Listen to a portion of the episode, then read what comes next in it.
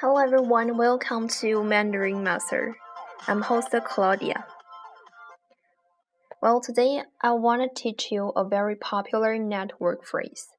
吐槽,吐槽,脱无吐 is third tone. 吐就是吐露出来的意思。That means say a lot. 槽 次凹槽 is second tone。槽是一种盛放饲料的器皿。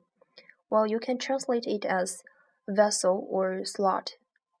吐槽是对话语、事物等给予犀利的批评。Well, here I got a um a direct translate from being of 吐槽。That means vomit slot. Vomit slot.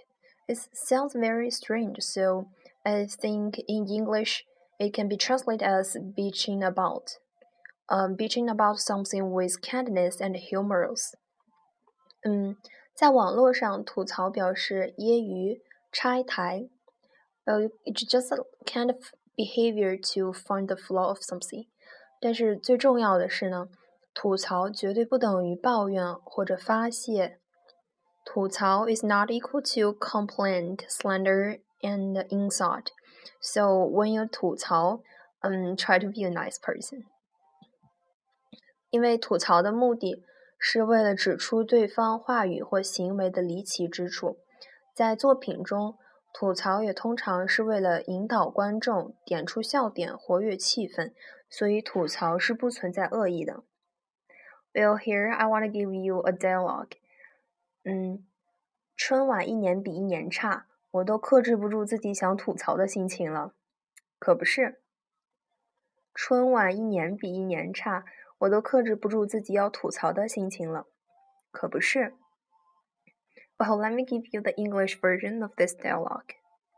A person said, The Spring Festival Gala becomes worse from year to year, and I cannot hold to a better acted.